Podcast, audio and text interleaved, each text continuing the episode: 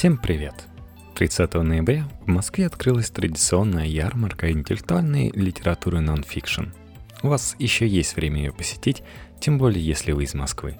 Кольта.ру поговорила с главами издательств, постоянных участников ярмарки, с лидерами интеллектуального книгоиздания в России. Текст Антона Боровикова. Как изданные вами книги меняли вашу жизнь? Самое начало нулевых годов – мы издали «Рождение трагедии Ницше», где много филологической работы сделаны вокруг текста Александром Викторовичем Михайловым, германистом, и антиковеческой. Там опубликованы комментарии, связанные с полемикой времен Ницше.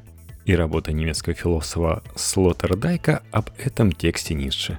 При подготовке издания я познакомился с Андреем Росиусом, тогдашним заведующим кафедрой классической филологии в МГУ – и мы с его подачи вместе с Михаилом Акатоминым, вторым главой издательства, провели почти две недели в городе Дельфи на конференции филологов-классиков. В то время на деньги Евросоюза раз в год приглашали представителей классической филологии России из всех институций, от учителей школ и гимназий до университетских преподавателей, даже студентов и аспирантов, из самых известных ученых, начиная с Нины Брагинской.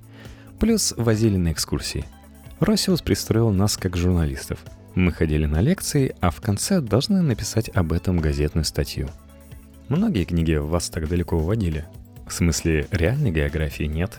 Никуда дальше российских провинциальных мест. К нескольким украинским писателям ездили в Киев на презентации книг. Работали с одним очень своеобразным, под никнеймом Адольфыч, Владимиром Адольфовичем Нестеренко. Очень странный персонаж. Полукриминальный, полубогемный, полутусовочный – Переводчик видеофильмов, сильно вдохновленный кинематографом нулевых годов, написал несколько сценариев, очень талантливых. По одному даже сняли кино. Продюсером был Константин Эрнст. Фильм «Чужая». Издавали его «Огненное погребение». С нами были Игорь Лесев, автор первого украинского хоррор-романа, и Михаил Елизаров. К тому времени мы выпустили 3-4 его книжки. Больше никаких литературных выездов. Ну, в Липецк 2002 или 2003 Вместе с Владимиром Сорокиным вышли «Голубое сало», «Пир» и первая часть ледяной трилогии под названием «Лед». Партнеры держали в Липецкий магазин, на базе которого мы устроили несколько презентаций. Зачем вы стали заниматься книгоизданием? Старая история. Идею книжной серии по краям не я придумал. Она родилась в научном сообществе Института философии начала 90-х. Я был делегирован делать серию в государственное издательство «Культура», которое возглавлял Михаил Ефимович Швыдкой. Потом он стал министром культуры, начальником второго канала. В 93-м я откололся от этого проекта, который уже начал залезать в кризис, и свое издательство создал. А в 96-м пришел Михаил Катомин. Началась совместная история. Было очень интересно с практической и с познавательной точек зрения. Настало время перемен. Одна из них – лично для меня заключалась в том, чтобы уйти от чисто академической карьеры, возможность которой была почти исключена раньше. Другие более радикально меняли жизнь. Уезжали из страны, начинали заниматься продажей алкоголя. У нас были магазин и издательство в Замоскворечье. Подвал дома, жильцы которого состояли из преподавателей Института Гнесиных. Это был их кооператив. К нам многие заходили по-соседски. Один инженер, который стал работать в туристической фирме, кто-то начал заниматься извозом, кто-то превратился в челнока. В драйве 90-х годов Михаил, например, будучи студентом, подрабатывал продавцом. Время сочетаний, гибридных форм деятельности, многие гуманитарии ушли в издательский мир. Все-таки довольно резкая смена карьеры. Я до аспирантуры был командиром минометного взвода два года в армии. Для меня ничего странного не было в том, чтобы сменить род занятий, начать делать книжки – более-менее одна территория, связанная с интеллектуальной деятельностью, ставшей более практической. Не то чтобы я, к примеру, занимался философией, а стал продавать машины.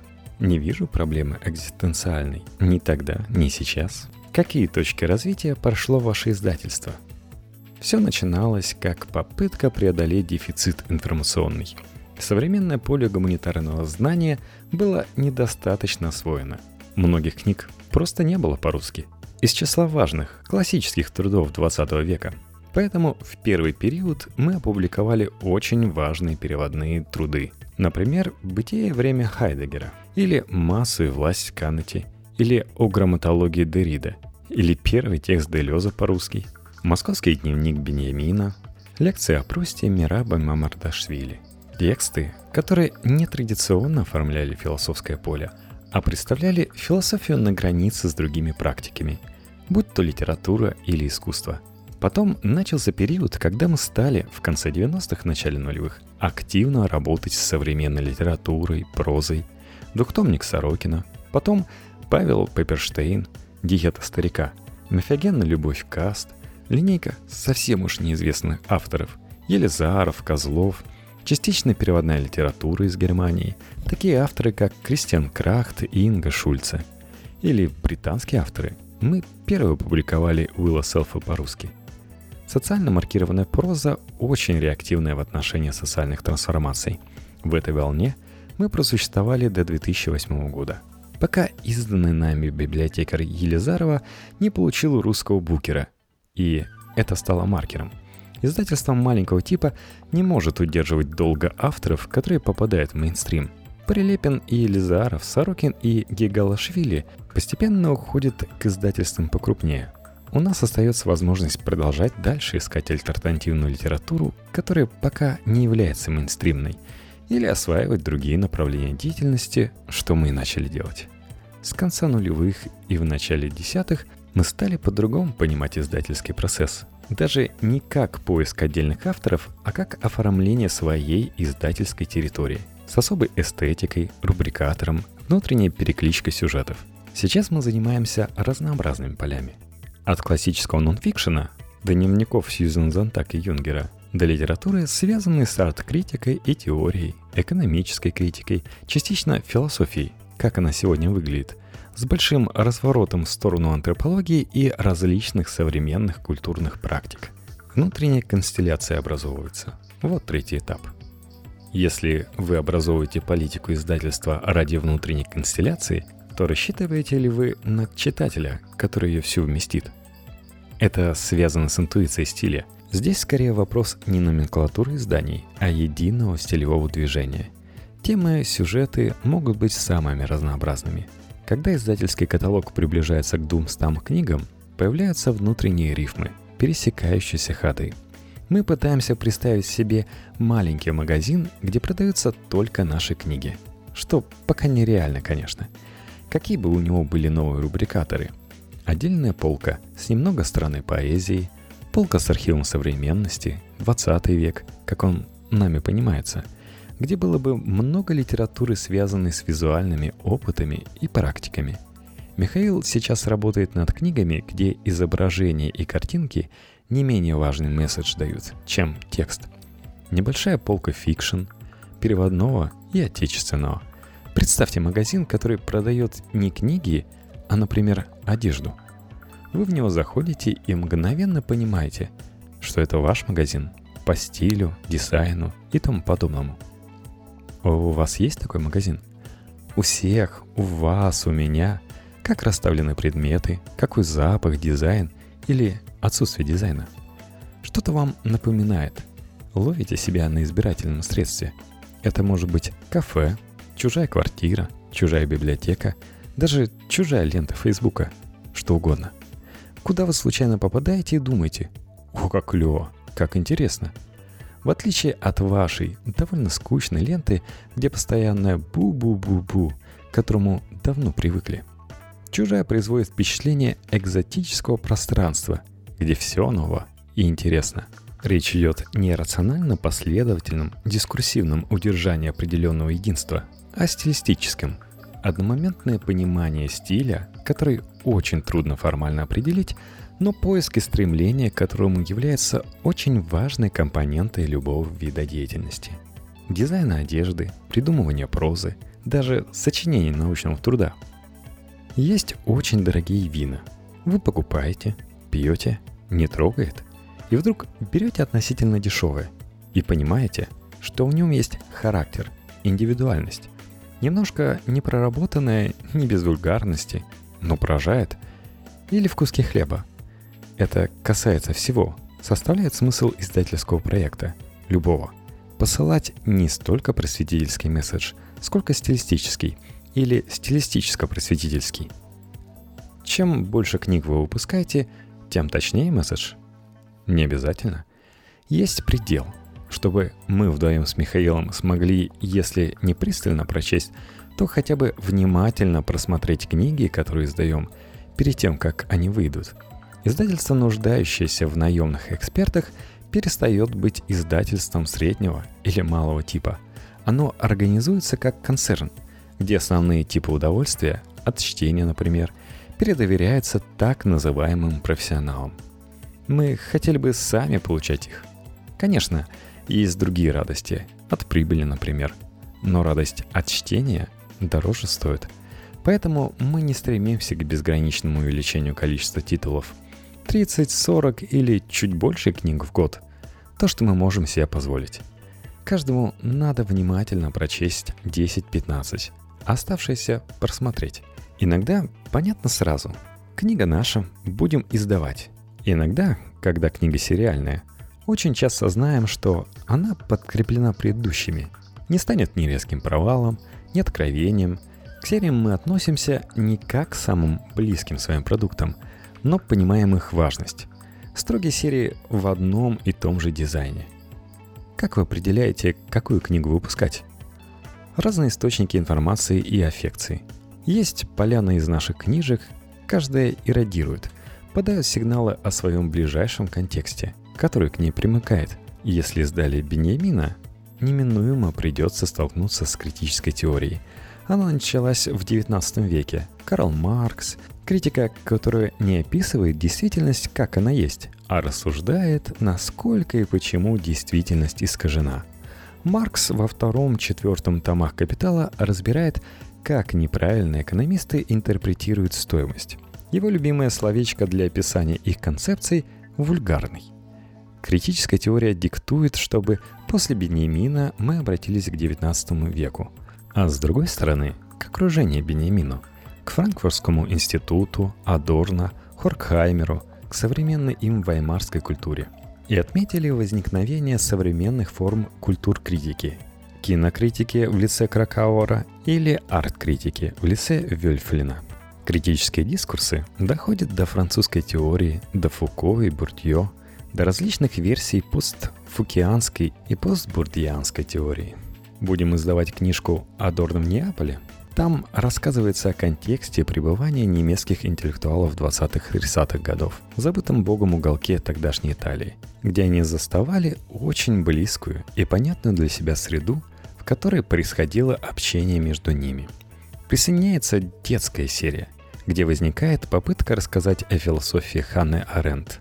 На свой страх и риск книга не излагает, а разыгрывает ее философию – Замечательными иллюстрациями ее можно рекомендовать и для взрослых.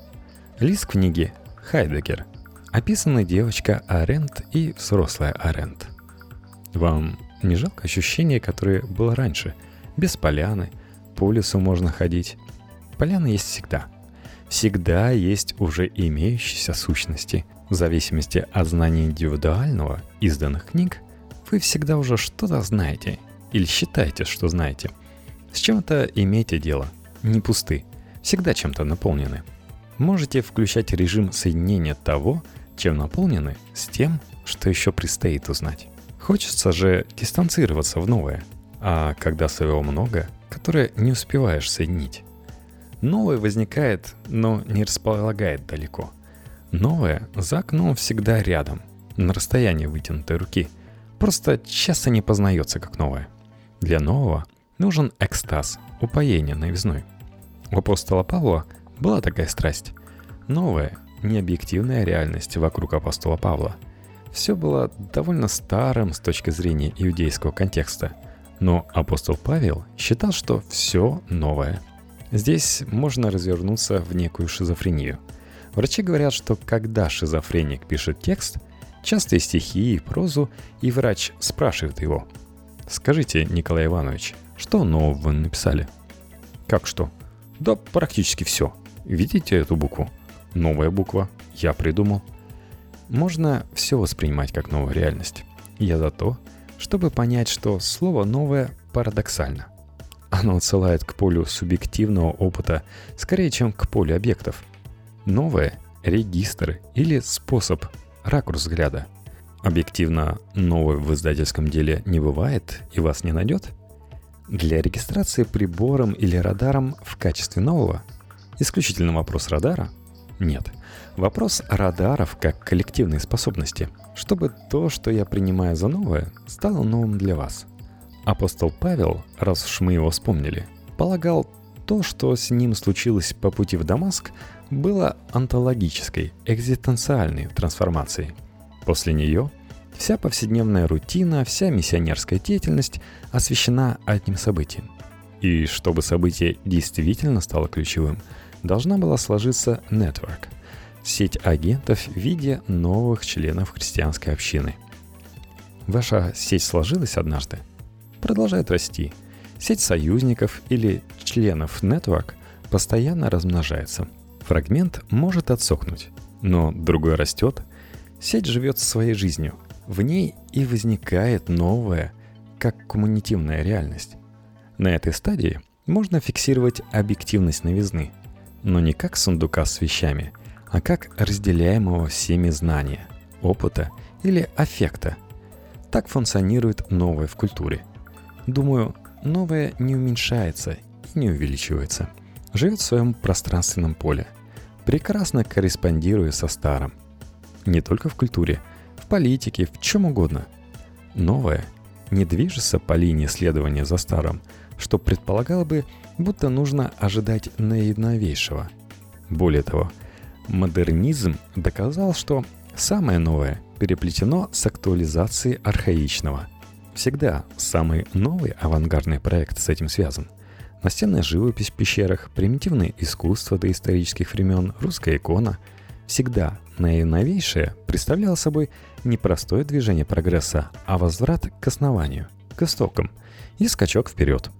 Назад и вперед. Странная вещь, которая топологию нового сдает иначе, чем кажется. Сколько книг перед вами ежедневно? Неконтролируемая масса, грибница. Что-то с экрана, что-то в распечатке – Провалился вот в книгу американских знакомых об арт-активизме. Непонятно, покупать ли права. Вязкая оказалась, не могу продвинуться дальше 127 страницы. Всего 150. Наверное, не будем покупать. Когда вы начали задумываться о деньгах и прибыли? К сожалению, не в самом начале, не в 90-е. Самые успешные издательские проекты – те, во главе которых стоят люди с математическим или техническим образованием. Люди, для которых кроме арифметики существует алгебра и высшая математика, которые могут брать интегралы и легко работать с функцией. Вы не берете интеграл? Беру, но уже с большим трудом. Любовь к цифровой упорядоченности и способность контролировать цифры очень важны для успеха в бизнесе. Гуманитарии типа меня не очень в прибыли преуспели. Сейчас издательство стабилизировалось. Есть прибыль, и, наконец-то, перспективное планирование. Прибыль – довольно сложное понятие. Его трудно представить. Нужны детальные расчеты, связанные с определением доходов и расходов. И каким образом их динамика соотносится. Вычесть одно из другого и будет прибыль. Казалось бы, два столбика посчитали и вычли, но есть сложные функциональные зависимости. Как подсчитывать в расходах то, что трудно учесть? Например, хранение на складе, а складов у нас три. Каждый по-своему стоит. Полной математической формулой я не владею. Могу только ввести примерную переменную, характеризующую количество денег, которые мы платим за содержание одной книги в год на складе. Бывает иногда выгоднее не держать, подарить или даже уничтожить остатки тиража. Во многих аспектах деятельности нужно сопоставлять пространственные и временные параметры – и то и другое со своей стоимостью. Может, вы возьмете 5 учебников по алгебре и подучите? С другой стороны, я по опыту знаю, что бизнес очень успешной компании имеет темную зону в самом начале зарождения, которая не учитывается. Большой беспроцентный кредит, неущенные доходы, которые включаются в оборот. Сейчас мы стараемся вести максимально подробный учет. Но роль интуиции в понимании того, на каком ты находишься в финансовом свете, очень важна. Рассчитывать все с точностью до рубля мы не в состоянии. Но мы сводим концы с концами и даже увеличиваем обороты и доходность издательства. Вопрос немного в другую сторону. Вы считаете, что авторитарный режим сгущается в тоталитарный? Многим СМИ жить хуже, редакция разгоняется, до издательств докатится? Надо обсуждать. Что вы понимаете под столь тяжелыми словами, что означает это ваше философствование молотом? В этих словах есть какая-нибудь антология, или это чисто критическое высказывание? Если у вас критическая оптика, как у многих людей в Фейсбуке, вы, вероятно, не готовы долгое время уделять описанию положения дел. Люди в Фейсбуке начинают и заканчивают перечнем недостатков или чудовищных язв, что тоже возможно, но поставить диагноз таким способом довольно сложно. Организм, человеческий или общественный, не сводится к тому, что у вас образовалась язва на ноге. В организме что-то соединилось так, что дало выход заболевания в каком-то другом месте. Ситуация сложна и политически, и экономически, но я не готов описывать ее такими понятиями. Нужна более сложная антология. Я пробую ее обнаружить и не вижу, как пытаются доказать некоторые СМИ о радикальном изменении ситуации с 96 по 2016 год.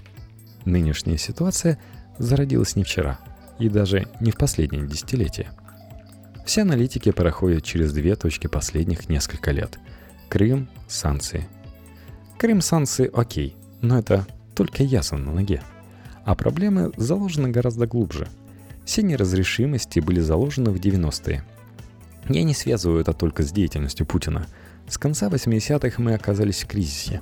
Генеалогия проблем связана с резкой деиндустриализацией 92-96 годов. Она привела к очень сильному экономическому, социальному, демографическому ослаблению страны. Есть статистика смертности, заболеваний, алкоголизма, наркомании, говорящие, что 90-е были ужасными. Для меня они не были такими – но не могу же я транслировать свое эйфорическое состояние на всю страну. У этих процессов зачастую нет авторства. Невозможно сказать, что во всем виноват Горбачев, Чубайс, Путин, Ельцин. Тысячи разных факторов, которые носят спонтанный характер. Да, интервью оказалось длиннее, чем я рассчитывал. Так что вам ничего не остается, как ждать теперь второй части.